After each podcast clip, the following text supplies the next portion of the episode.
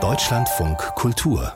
Kulturnachrichten das Brücke Museum in Berlin ist das Museum des Jahres 2023. Das hat der Kunstkritikerverband EIKA entschieden. Aus Sicht des Verbands werden die expressionistischen Brücke-Künstler in dem Museum mit Blick auf Kolonialgeschichte und Nationalsozialismus kritisch kontextualisiert. Zugleich positioniere sich das Haus mit Ausstellungen zu zeitgenössischer Kunst. Zur Ausstellung des Jahres kürte Eika eine Schau im Museum der Bildenden Künste in Leipzig. Thema war die Einwanderungsgeschichte der DDR. Die Schau des US-Künstlers Cameron Rowland im Museum für moderne Kunst in Frankfurt am Main bekam die Auszeichnung Besondere Ausstellung. Sie zeigte Arbeiten zu Sklaverei und Kolonisierung. Die letzte Hürde zur Rettung des Theaters im sachsen-anhaltinischen Eisleben ist genommen. Kreistag und Stadtrat haben der Finanzierung des Hauses bis 2028 zugestimmt. Zuvor war das Theater von der Insolvenz bedroht. Der Grund finanzielle Schwierigkeiten des zuständigen Landkreises. Er hatte die Unterzeichnung des bereits ausgehandelten Theatervertrags für die Zeit bis 2028 abgesagt und gefordert, dass die Stadt Eisleben ihren Zuschuss erhöht. Das Theater Eisleben wurde 1945 als erstes deutsches Nachkriegstheater neu gegründet. In der deutschen Filmbranche wird erst 2041 Geschlechtergerechtigkeit herrschen. Das geht aus einer internationalen Studie hervor, die jetzt die Filmuniversität Babelsberg Konrad Wolf veröffentlicht hat. Dafür wurden tausende Filmproduktionen aus gut 30 Ländern aus der Zeit von 2005 bis 2020 untersucht. Der Fokus lag auf Großbritannien, Deutschland und Kanada.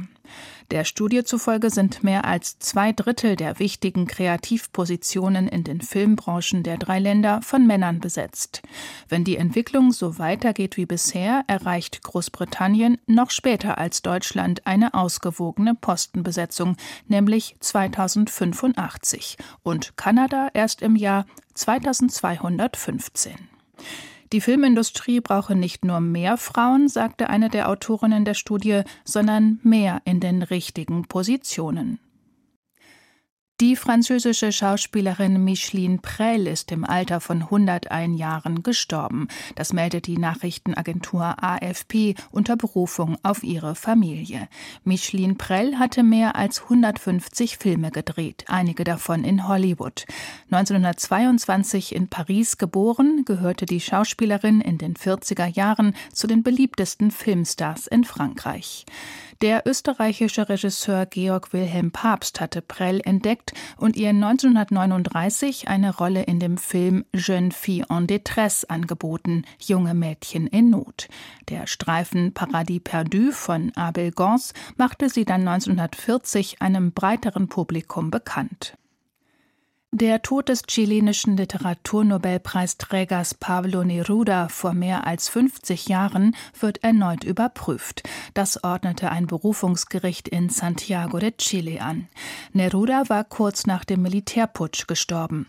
Es besteht seit langem der Verdacht, der Schriftsteller könnte wegen seines Widerstands gegen die Militärjunta vergiftet worden sein. Die offizielle Sterbeurkunde gab als Todesursache Prostatakrebs an. 2017 war ein Gremium aus internationalen Experten zu dem Schluss gekommen, dass Neruda nicht an Krebs starb. Die wirkliche Todesursache konnten die Fachleute aber nicht feststellen. Neruda war mit dem sozialistischen Präsidenten Salvador Allende befreundet.